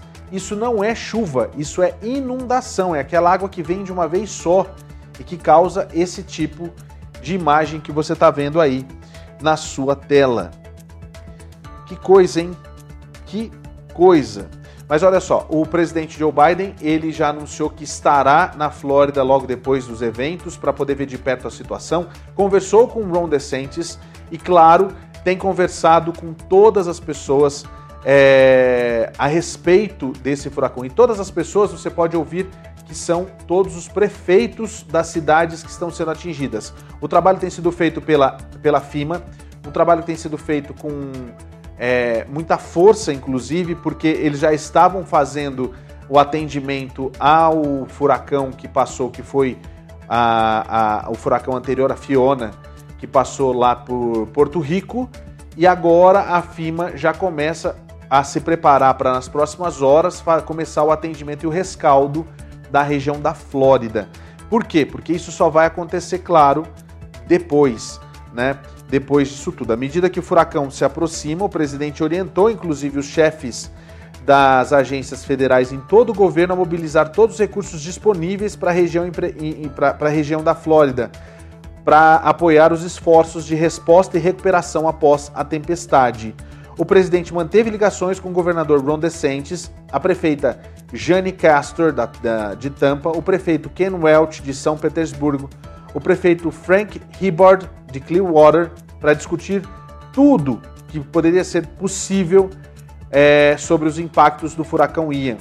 Na última semana, a administradora da FIMA, Diane Crystal, é, Criswell, manteve ligações com o governador Ron DeSantis, o governador, o governador Henry McMaster, da Carolina do Sul, e o governador Brian Kemp, da Geórgia. E ela visitou a Flórida na segunda-feira, agora, na última segunda-feira, dia 26. É, só para lembrar, sob a direção do presidente Biden, a FIMA está coordenando todo o governo federal para apoiar tudo nos estados e também nas administrações locais. E o presidente e a administração pedem a todos que sigam as orientações das autoridades locais e, é, só para você entender, já estão preparados para ser distribuído logo na sequência 110 mil galões de combustível e 18 mil libras de propano para distribuição imediata e pessoal e equipamentos para apoiar também a, a distribuição. A administração moveu uma variedade de geradores de todos os tamanhos e tipos e equipes de avaliação e instalação já estão pré-posicionadas para fornecer energia de emergência temporária para infraestrutura crítica. São 3 milhões e 700 mil refeições, 3 milhões e 500, hum, é, 3 milhões e 500 mil litros de água que estão também no Alabama. A administração já tem 300 ambulâncias no estado trabalhando lado a lado com as autoridades locais e a gente tem também os socorristas pré-posicionados para apoiar a resposta de emergência. Quer dizer, não tem aquela coisa de esperar. O governo está agindo rapidamente, independente de partido, independente de quem é quem, independente de toda a pataquada que o Ron DeSantis tem feito. A situação é pessoas, não política. Isso deve ser visto com muito carinho, inclusive, pelas pessoas que estão sendo atendidas por conta dessa situação é, que está se passando lá na Flórida. Difícil, hein? Vamos então é, mostrar para você, e eu acho que vale a gente relembrar, esse site que vai aparecer na sua tela é o, é o site do Florida Disaster. O Florida Disaster, na realidade, e vai aparecer o GC aqui embaixo para você saber como faz para você chegar lá, o floridadisaster.org barra plan prepare. É justamente um site que está aqui e mostra para você onde você pode encontrar abrigo. Como o furacão ele já está em andamento, muitos dos abrigos já foram fechados. Mas se você foi atingido, você vai precisar do abrigo justamente logo depois do furacão passar. Então você entra no floridadisaster.org barra plan prepare, como está aparecendo na sua tela aí, e você vai ter essa informação aqui, ó. Você pode clicar em shelters, que fica aqui do lado, ó, tá vendo? Ó, shelters. Clicou, vai aparecer essa tela. Aqui nessa tela a gente tem, vamos subir um pouquinho mais aqui, todos os, eu tenho todos os é, condados da Flórida. E esses condados, inclusive, são é, o primeiro passo para você poder encontrar um shelter para você. Ontem eu mostrei o Orange County. Vamos mostrar aqui então é, o pessoal que está na região ali de Sarasota, o que, que eles têm que fazer. Vamos clicar aqui em Sarasota e aí a gente vê exatamente para onde ele vai. Ele vai te mandar para uma, uma tela de emergência e já é a tela do condado de Sarasota. E aqui você tem todas as informações possíveis, tá? É, a preparação já foi, na realidade, né? A, a, a ativação de emergência, como que você pode ajudar, é, gerenciamento de emergência, o departamento de bombeiros, que inclusive em algumas cidades foram inundados e tiveram problemas também por conta da chegada do, do Ian, é, a operação da, dos guarda-vidas, né? E tudo isso no site. Você vai encontrar também os locais onde estão os shelters, tá? Inclusive aqui tem tudo que você precisa. Você, precisa, você quer assistir a televisão para saber as informações, você pode assistir. Você tem tudo o que você quer, inclusive traduzindo para o seu idioma, o que é simplesmente incrível. Isso aqui é Sarasota, tá? Então qual é o lugar que você tem que ir? floridadisaster.org barra plan prepare, tá? Para você poder é, achar. Eu tenho alguma imagem de alguma câmera aqui para a gente poder mostrar? Vamos dar uma olhada então é, em algumas das câmeras que a gente tem que mostram exatamente alguns, algumas situações é, que a gente recuperou de imagens recuperadas, né? De alguns locais importantes aqui na Flórida, é, no estado da Flórida, que está sofrendo com o furacão Ian e é algo que a gente tem que prestar bastante atenção, tá? Olha só, esse aqui, é, aquela ali, era, o que estava passando agora há pouco era uma imagem de tampa, tá vendo só? Isso aqui é uma imagem de tampa que está girando, né? Esse é uma imagem lá do Fox Weather e você tem inclusive aqui no canto é, a evolução do a evolução do furacão. Ele está bem no centro, né? Orlando está um pouquinho mais para cima. A gente sabe que ele vai seguir esse curso aqui, ele vai fazer uma curva para a esquerda e vai subir em direção ao Orlando. Orlando nesse momento já sofre com a, a, os ventos. Vamos encher a tela para as pessoas verem em casa, Tony. Essa imagem que você vê agora é de Orlando, na Flórida. Olha só a situação em Orlando. Você vê a imagem aí do Crown Plaza é um dos hotéis mais importantes lá da região. Logo do outro lado da rua a gente tem. É, essa aqui é John Young, se eu não me engano, né? Então do outro lado da rua a gente tem ali o, o Wawa, ali em Orlando, né? Aqui a gente tem Clearwater Beach, você vê que a imagem ela segue. Essas imagens são ao vivo, só para vocês me orientarem aqui. São imagens ao vivo, né? Então tá. Você está vendo aqui uma imagem de Clearwater Beach, na Flórida não dá para a gente ver muita coisa, tá tudo muito escuro, mas a gente vê inclusive que a câmera treme demais. Quer dizer, em Clearwater a gente vê muito vento nesse momento. Agora a gente vai para Hillsborough Beach. Eu acho que a câmera de Hillsborough não está funcionando, ou não tem imagem para mostrar porque está muito escuro. Apesar de que eu vi umas, umas algumas coisas piscando por aqui que são imagens, é, são, pode ser imagens captadas por essas câmeras, né? Mas a gente vai procurar inclusive algumas outras imagens para poder trazer para você, é, para você acompanhar com a gente, tá? Essa atualização que a gente vai trazer agora, vamos lá? A gente vê aqui justamente as áreas de possíveis tornados, tá? Presta muita atenção porque isso aqui é muito, muito sério. Quando a gente aproxima, a gente vê aonde que está nesse momento, é um radar atualizado E esse radar atualizado são 10h45, é o horário que a gente está agora no ar, mostrando para você essa atualização aqui do. É, que a gente vai melhorar, inclusive, a qualidade para a gente. Mas tá bom, tá bom como tá, né? Olha só, ele tá como 2. Lembra que eu falei que ele faz uma curva para a esquerda? Ele faz uma curva para direita e depois ele sobe para a esquerda, mas ainda assim, por conta do tamanho dele, ele alcança a região de Orlando. Nessa situação que a gente tem aqui, tá? Nessa situação que a gente tem aqui, todos esses condados estão sob alerta de, de é, furacão.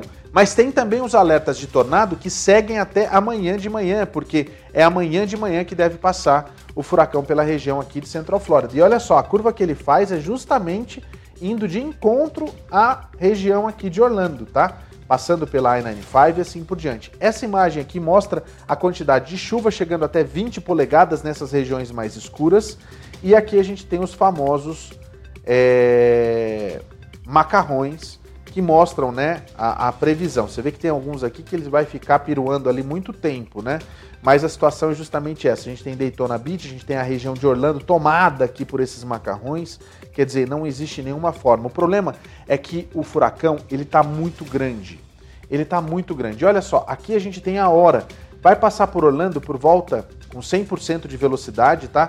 Você vai absorver 100% da velocidade do furacão ali na região de Orlando, mas deve passar ali por volta das duas, entre duas e três da manhã, tá? E olha só o tamanho desse furacão. Essa que é a situação. Por mais que o olho do furacão não passe exatamente, mas olha o tamanho do furacão. É muito grande. Ele pega praticamente, ele, ele pega praticamente a Flórida de, de, de leste a oeste. Essa que é a situação. E aí a gente tem aquele aviso de tornados para essa região, e essa região aqui são duas regiões com a possibilidade de tornados, e isso é a parte mais complicada e mais difícil dessa situação é, do furacão Ian para a gente entender o que está acontecendo, né? Vamos ver mais uma tela então que a gente tem para atualizar vocês. E você que está assistindo a gente, primeiro, muito obrigado pela sua audiência. É sempre muito bom ter você aqui. E esse é o DNA da USPR TV. Trazer para você é, a, mais, a maior quantidade de informações possíveis. A gente vai ter alguém da Flórida conversando com a gente ou não? A gente não vai ter, né? É, tinha, mas o que aconteceu foi justamente que as pessoas já estão ficando sem energia em muitos pontos. Foi relatado para a gente uma situação em que é, as pessoas é, ficaram durante alguns minutos sem energia e a energia se restabeleceu. E agora a situação segue naquela tensão. Vai acabar a energia ou não? Já são mais quase 2 milhões de pessoas sem energia. Vamos dar uma olhada aqui, ó. É, furacão de categoria 2, ventos de até 100 milhas por hora, porém, a gente tem possibilidade de ventos de até 180 milhas por hora. A gente volta naquela situação, eles estão se movendo aqui, ó, 180 milhas por hora, se move a 8 milhas por hora e a entrada dele foi em Punta Gorda, onde ele entrou aqui nessa região. É, olha só como ele vai andar. E essa tela é muito, muito interessante para a gente ver até onde ele vai, né? O tanto que ele vai adiante, o tanto que ele sobe com força, né? Ele segue sobe com força e deve ficar nessa região aqui das Carolinas. Agora é interessante a gente ver essa situação que a gente vê agora. Sarasota ainda sofre aqui com ventos de 59 milhas por hora, tá? A gente tem aqui Orlando já com ventos de 51 milhas por hora. A gente tem aqui Fort Pierce com 51 milhas por hora. E olha só como está a situação aqui para baixo. Miami, apesar da situação, a gente sabe que Miami é, é, já passou por isso, mas os ventos e a chuva continuam. Tá? O vento e a chuva aqui nessa região, ele continua. Para aqui para mim um pouquinho, só para a gente esperar uma, uma, uma coisa que eu acho que é importante a gente entender aqui. Olha só, nessa área toda que a gente estava falando aqui, os ventos podem chegar a mais de 110 milhas por hora. Em algumas regiões, como a região aqui de Sarasota, a gente teve, ainda tem ventos de 50, 60, porque está mais distante de onde está o furacão, né, o olho do furacão. Mas olha só a situação aqui de Orlando. Os ventos em Orlando já chegam a mais de 60 milhas por hora, mas podem chegar mais tarde até 110 milhas por hora. Isso é muito sério. Ontem a gente ficou um pouquinho mais tranquilo, que ele iria diminuir a intensidade dos ventos. Não. A situação está degringolando cada vez mais. Não quero é, deixar ninguém fazer alarde, não é nada disso. Pode seguir para a gente poder é, entender melhor que a, gente, a segurança da gente vem em primeiro lugar, sempre. Né? Essa que é a situação. Você pode mandar inclusive sua mensagem para a gente onde você estiver para poder conversar com a gente aqui.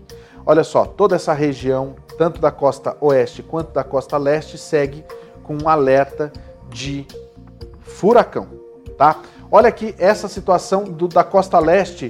Aqui são é um aviso de tornado para toda essa, essa região, desde Orlando até Hope Sound, próximo a West Palm Beach. Tá? E aqui a gente tem, pode se puder parar por favor, Nessa daqui a gente tem a situação da chuva. Olha só, aqui é chuva, não é enchente. Chuva é diferente de enchente. Em Orlando a gente tem mais de 20 polegadas, daí para mais. Tampa 15 polegadas até mais. Né? A gente tem essa região, nessa região aqui mais do centro, um pouquinho depois, aqui Fort Myers está bem no cantinho aqui, né? Mais de 6 polegadas de chuva. Chuva que vai cair no decorrer do período. Isso não quer dizer que as enchentes, né, o flooding, não vai ser maior. Tem alguns lugares que o alerta é para até 10 pés de altura. Eu tenho 5. Imagina dois de mim aqui. Corta para a câmera toda aberta, Tony, para as pessoas me verem de corpo inteiro, por favor.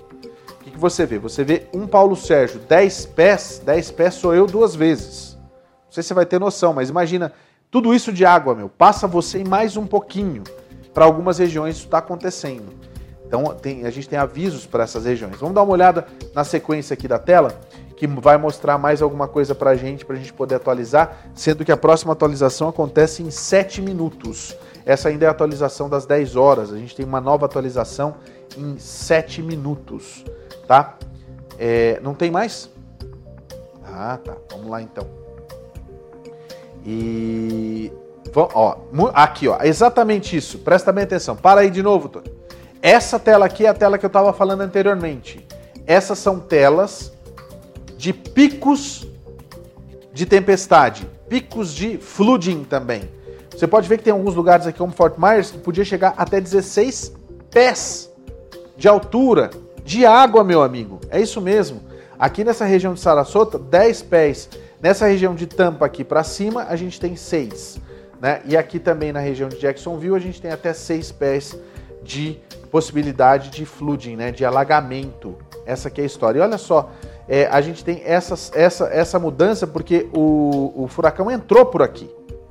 Né? O furacão entrou por aqui e está seguindo aqui para cima. Ele vai pegar justamente a área de Orlando. Essa é a história. Tem que ficar alerta. Você que está em casa, você tem que ficar muito alerta para essas situações, tá? Que é, é exatamente um, um, um, um aviso e uma prestação de serviço que está no nosso DNA, no DNA da USBR TV, que é trazer para você essas informações. Deixa eu só dar uma olhada aqui, inclusive, é, porque tem algumas pessoas que estão na região estão sem comunicação, e algumas têm comunicação, mas estão guardando o celular porque já não tem mais energia elétrica. Então, é, se você souber de alguém a gente pede para entrar em contato diretamente porque diretamente com a sua região, com o telefone da sua região. Por isso que era importante se você conseguir acessar o Florida Disaster, você consegue ter os números para você acessar a sua região para pedir socorro e solicitar um resgate, o que é muito importante. floridadisaster.org barra plan prepare. Você vai cair num menu com muitas opções para você poder pedir socorro nesse período agora do furacão, tá? É, vamos lá, posso vir para cá já? Ainda a gente está no advisory das 10 da noite, que foi aquele primeiro que eu mostrei, mas é bom para a gente entender agora de um outro ponto de vista. Primeiro, o furacão chegando dessa forma, com a imagem do satélite, a gente vê que ele vem com muita força, ele vem fazendo uma curva e agora a gente vê o caminho que ele vai fazer. Olha só, ele, ele, ele vem como um e depois ele ainda segue, deve continuar. Aqui ele só vai ser uma chuvinha tropical, tá? Mas a gente vê, pode, pode deixar rodando que eu preciso dele lá embaixo, que é a parte mais importante, inclusive, né? A gente vai ver aqui embaixo, logo depois quando surgir os pontos, a gente vai parar ali para poder mostrar um pouquinho mais de longe para onde que ele vai e para onde que ele vai subir. Quer ver? Vai surgir aqui como 2, parou, Tony. Agora aqui a gente vê que ele vai sair daqui da costa com 65 milhas ainda, ainda uma tempestade tropical feroz, por volta da quinta-feira às duas da tarde. Então, ó, hoje é quarta. Amanhã, de manhã, de manhãzinha, ele passa por Orlando. No período da tarde, ele já está saindo, indo embora e pegando o caminho da roça aqui pelo mar. E aí ele faz uma curva segundo os principais modelos que são analisados e que são divulgados, modelos de, de é, leitura de possibilidades que são divulgados pela, por, essas, é, por esses centros de operação e observação de furacões. Vamos seguir para a gente ver para onde ele vai. Ele segue, ele volta, ele entra direto aqui na Carolina do Sul e segue para Carolina do Norte. Então ele passa por Charleston e segue mais adiante ali para cima, tá? É, a gente tem essas essas situações para poder mostrar para você, tá? O que, que é isso? Hã? Ah, tá. Ah, tá. A gente vai mostrar mais uma tela para você. É, enquanto isso, olha só, só para você, só para você ver, né? É, alguns lugares, como Naples, por exemplo, que a gente vai vendo nas imagens, estão embaixo d'água. Isso ainda deve demorar mais um tempinho para poder baixar essa água toda, tá? E a gente vai vendo porque as emissoras elas estão 24 horas falando sobre o assunto. Se você tem a chance de ter ainda a televisão ligada, muito obrigado pela sua audiência, inclusive por você estar aqui com a gente é, e principalmente por você estar acompanhando conosco a, a, a nossa cobertura, tá? Deixa eu aproveitar aqui. É, ah, tá, olha só, isso aqui é, é, é, o que a gente vai ver justamente nessa evolução né, do satélite. No, até o sábado, olha, ele segue e vai direto. Olha só, aqui a gente tem os macarrões, como eu estava explicando para vocês. Olha só, os macarrões eles estão levando justamente para essa região aqui na Carolina do Sul e seguindo para Carolina do Norte. Olha só onde ele está e a gente tem esses avisos aqui, como a gente diz, é onde está o, o olho do furacão nesse momento. Mas olha só como ele passa com força aqui por Orlando, tá vendo? Ele, ele passa com muita força. O mapa começa a subir para a gente ver a situação também aqui do extremo norte e também da região da Geórgia, né? A região da Geórgia aqui em cima e logo depois a região é, da cara. Por enquanto a gente não vê nada, né? Só na costa aqui que a gente tem uma possibilidade de, de mais é, ventos, mas isso ainda não. Isso é por enquanto, isso é agora. Você vê que ele está como dois, ele segue agora como um, sai e volta. Mas olha só, a previsão é para sábado, duas da tarde, ele ainda está no continente. Duas da tarde ele ainda vai estar por aqui. E nessa imagem a gente vê, olha só, aviso de furacão nessa região, no Central Flórida. Aviso de furacão nessa região e passa bem por Orlando. É algo que a gente não vê há muito tempo. No restante, a gente tem é, tempestade tropical, avisos de tempestade tropical, e aí a gente vem essa evolução agora, né, é, da questão da chuva para essa região, que é a região da Carolina do Sul e a Carolina do Norte. Deixa eu aproveitar aqui para ler os comentários de vocês, que tem muita gente entrando agora para mandar mensagem para a gente aqui. Vamos lá. José Oliveira Júnior tá mandando pra gente aqui, ó. Eu moro aqui, tô sem luz desde a uma e meia da tarde em Veneza. Em Veneza.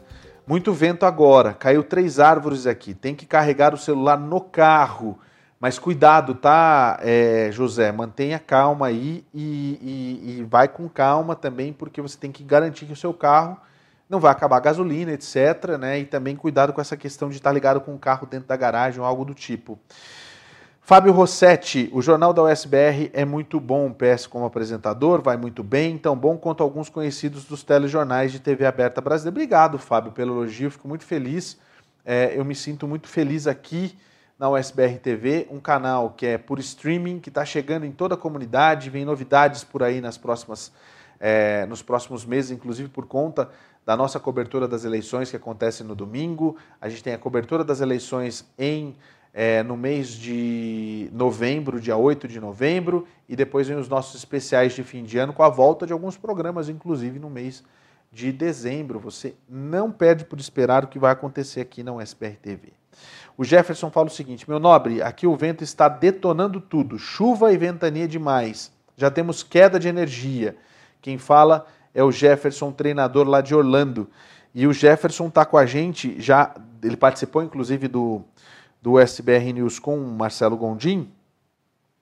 E agora ele segue com a gente aqui é, para a gente trazer essas informações. Olha, Acabou de virar, a gente vai fazer essa atualização agora das 11 da noite e a gente vai lá para trazer com qualidade para você essa atualização que é já atualização que é um, um, alívio. Olha só que legal, um alívio que a gente traz.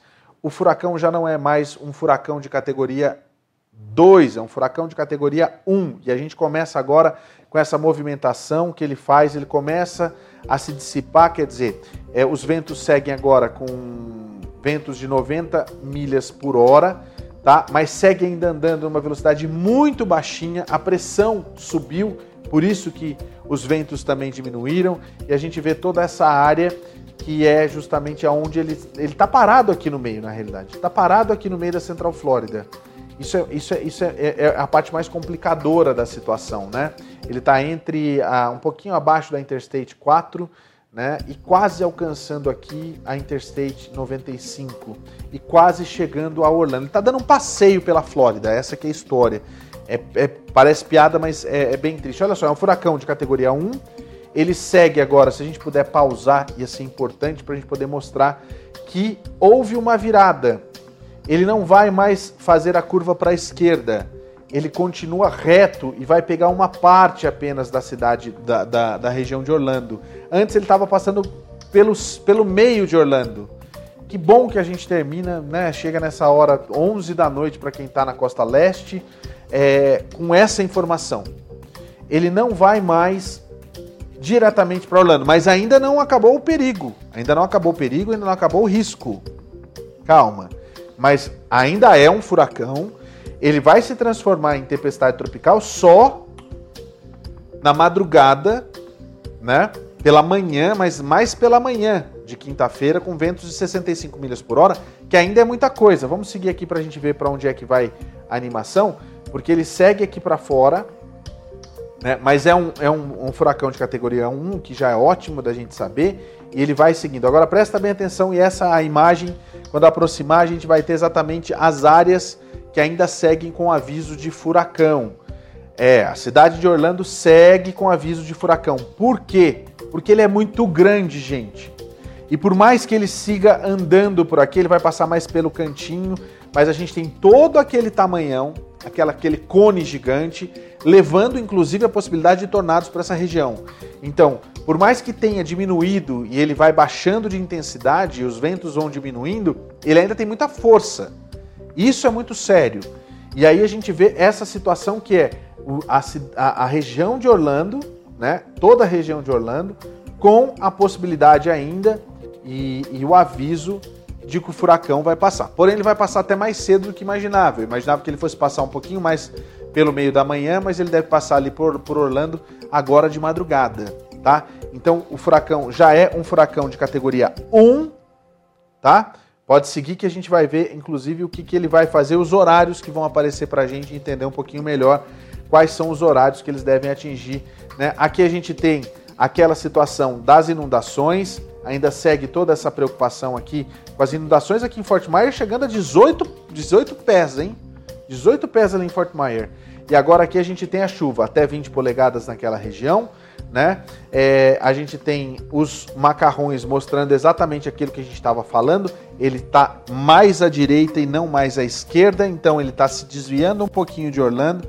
Não é à toa que o Disney escolheu Orlando para colocar a Disney ali, né? O Walt Disney já sabia que era uma terra abençoada por Deus ali, a região de Orlando, né? Agora sim a gente vai ter os horários, né? A gente vai ter justamente os horários. Se puder segurar para mim, Tony, vamos lá. Porque é importante isso daqui, tá? A gente tem toda essa situação aqui, as duas é, é, da tarde de quarta-feira foi hoje, às 8, né? Como tá a situação, é às duas da manhã. Então é exatamente isso. Quando a gente andar e a gente estiver para cá, é duas da manhã que ele deve passar por aqui na região é, de Orlando, duas da manhã, tá? E essa questão que a gente mantém aqui, ó, ventos com 100% de sensação do, dos ventos aqui, que vai ser em torno de 65 milhas por hora, os ventos que devem chegar ali. Essa é atualização que a gente traz, ele está andando a 8 milhas por hora, 90, aliás, 8 milhas por hora, ele caminhando a 8 milhas por hora, ele está andando muito devagar. Os ventos chegam a 90 milhas por hora, então ainda é muito grande a velocidade dos ventos é, do furacão Ian nessa, né, nesse estágio em que ele está, mas chegando na região aqui de Orlando, a gente vai ter a possibilidade dos ventos diminuírem, mas ainda existe um perigo porque a gente está falando de um furacão, tá? Eu espero que a gente tenha ajudado vocês que estão aí em casa assistindo a gente até essa hora, né? Porque é, espero que sim. Eu espero que a gente tenha ajudado vocês de uma maneira ou de outra. Agora são 11 horas e 7 minutos para quem está na região da costa leste dos Estados Unidos. Aqui em Orlando, aqui em, Orlando, aqui em Utah, são 9 e 7. Lá já são 11 e 7 da noite. E na realidade eu queria, inclusive, se a gente puder colocar é, as imagens do, do, do furacão atrás de mim, eu ia ficar muito feliz aquela imagem do furacão que a gente tem com os lightnings em torno do furacão, porque gente, não dá pra gente, não dá pra gente é, dar mole. O furacão é simplesmente imenso, o furacão é gigantesco, né? E a gente sabe que não dá para a gente é, não se proteger.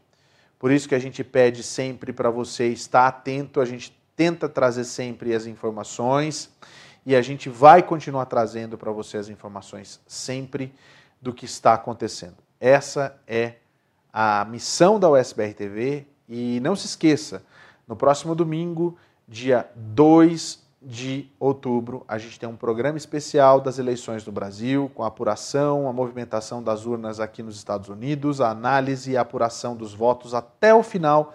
A gente só sai a hora que acabar e a hora que chegar o resultado das urnas no próximo domingo. Vai começar à tarde. Eu acho que até né, entre quinta e sexta a gente já vai ter o horário exato do programa para poder chamar você e você chamar todas as pessoas. O que eu posso dizer é muito obrigado por você que está aqui com a gente. Muito obrigado por você que ficou até agora. E claro, amanhã a gente está de volta para tentar trazer boas notícias, que é o que a gente espera. Uma boa noite para você, que Deus abençoe você, qualquer lugar que você esteja aqui nos Estados Unidos. Até amanhã. Tchau.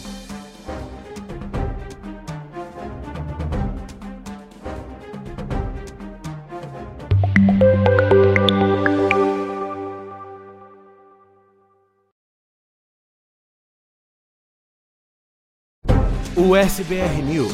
Oferecimento. Can happen. Acidentes acontecem. Ligue agora mesmo e fale com os nossos atendentes. 689 233 8563.